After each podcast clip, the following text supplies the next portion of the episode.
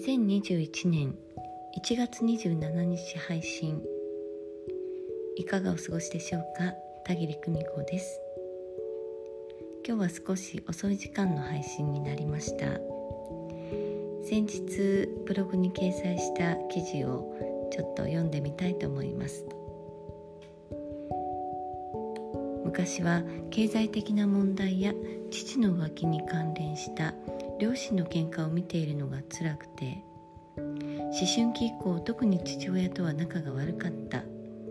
私が一方的に父を毛嫌いしていた。けれど自己肯定感マックスの私になってからというもの両親を本当に尊敬するし愛おしい存在になりました。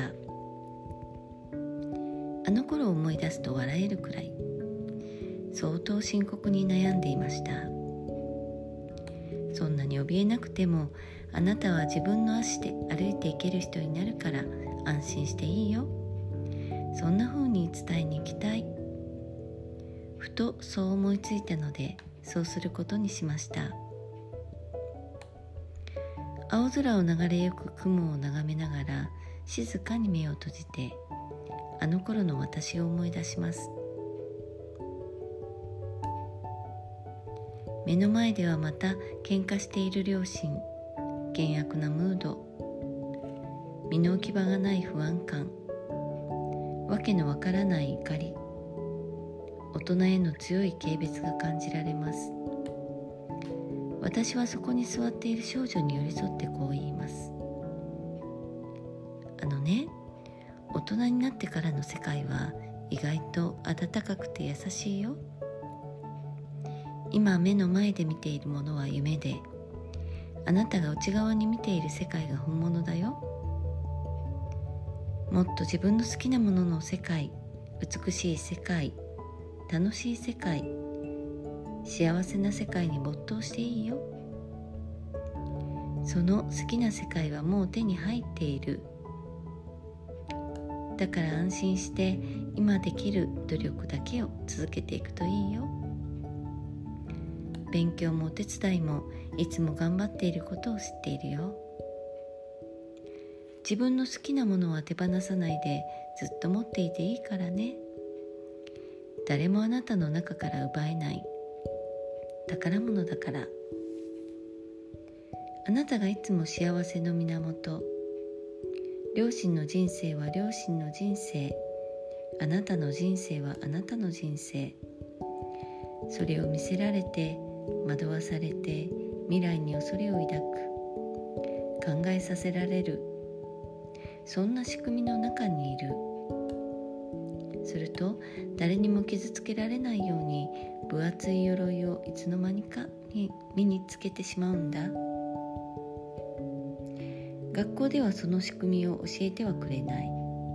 先生だって気づいていないんだから。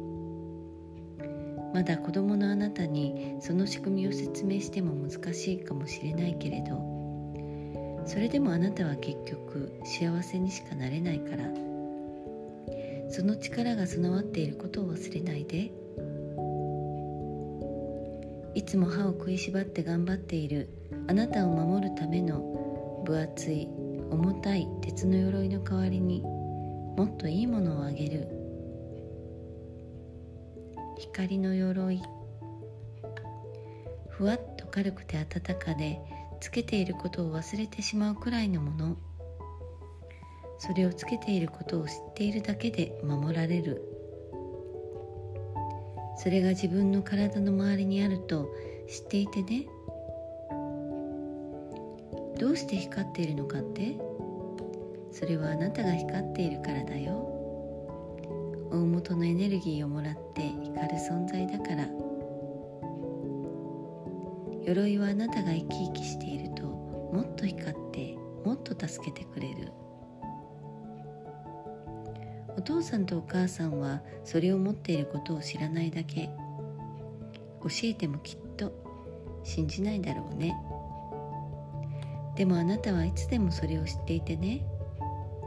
そうして安心して生きる努力を学びを続けてね。迷った時は光さす方心地いい方楽しい方へ歩いていくんだよ。ほらもう大丈夫。大丈夫だからね。また会おう。いつでも会えるよ。今日もご訪問くださりありがとうございました。本日はここまで。それではおやすみなさい。また明日。バイバイ。